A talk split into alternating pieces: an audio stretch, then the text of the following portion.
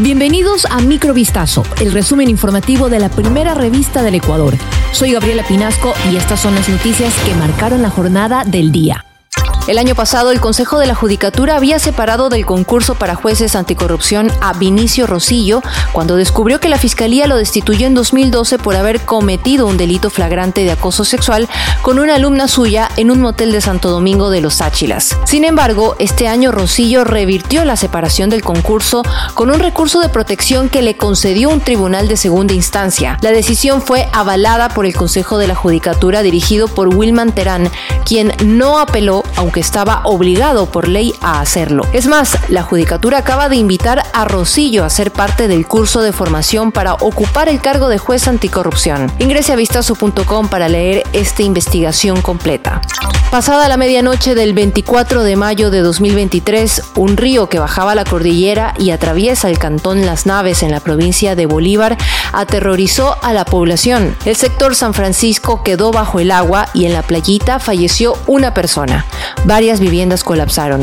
En Esmeraldas, las lluvias que empezaron la noche del sábado 3 de junio y continuaron al día siguiente desbordaron siete ríos, generando 20 inundaciones que destruyeron 335 viviendas y afectaron a más de 19 mil habitantes en los siete cantones de la provincia verde. Si se mide el invierno 2023 por la cantidad de personas afectadas, ha sido tres veces peor que el invierno de 2022. Los daños no se han cuantificado aún, pero se estiman en varios cientos millones de dólares. Buena parte de ellos en infraestructura de salud, educativa y vial. Vistazo.com analiza los efectos que podrían darse por el fenómeno del niño en Ecuador y si estos serán peores que los ocurridos en 1983 y en 1998.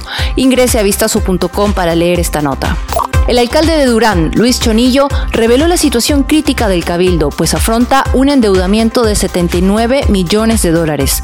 Además, todos los directores han recibido amenazas e incluso hay funcionarios que tuvieron que renunciar. La mañana de este lunes 10 de julio, Chonillo reapareció en un hotel de Guayaquil para dar a conocer que ha recibido una economía municipal quebrada. De hecho, desde el 15 de mayo, día en el que asumió sus funciones, evidenció la forma incorrecta de archivar documentación.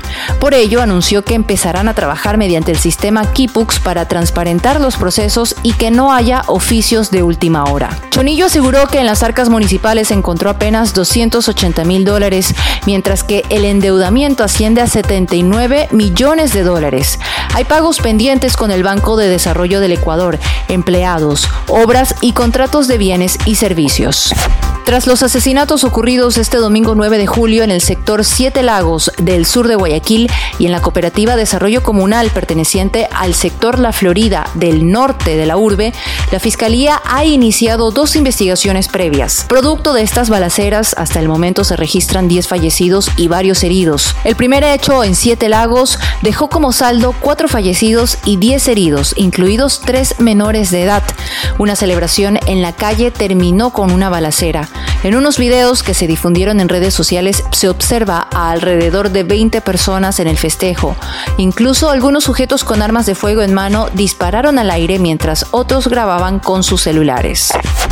Puntos algodonosos de color blanco han invadido los árboles de diversas áreas verdes y urbanas de Guayaquil, mostrándose sobre ramas resquebrajadas con un follaje sumamente reducido. Esta escena se observa en lugares como el Parque Forestal y el sector de la Kennedy. Especies de árboles como samanes y ceibos son solo algunas de las que han resultado afectadas por esta plaga. Eric Mesa, jefe de sostenibilidad y cambio climático del municipio, indicó que las áreas verdes de la ciudad portuaria han sido invadidas por insectos o plagas conocidas como cochinillas. Textualmente, el directivo mencionó que también han tenido brotes ocasionales de escamas y falsas polillas del samán. Todas estas plagas tienen en común alimentarse de la savia de los árboles, causar deformaciones en sus hojas y ramas, debilitarlos y finalmente causarles la muerte.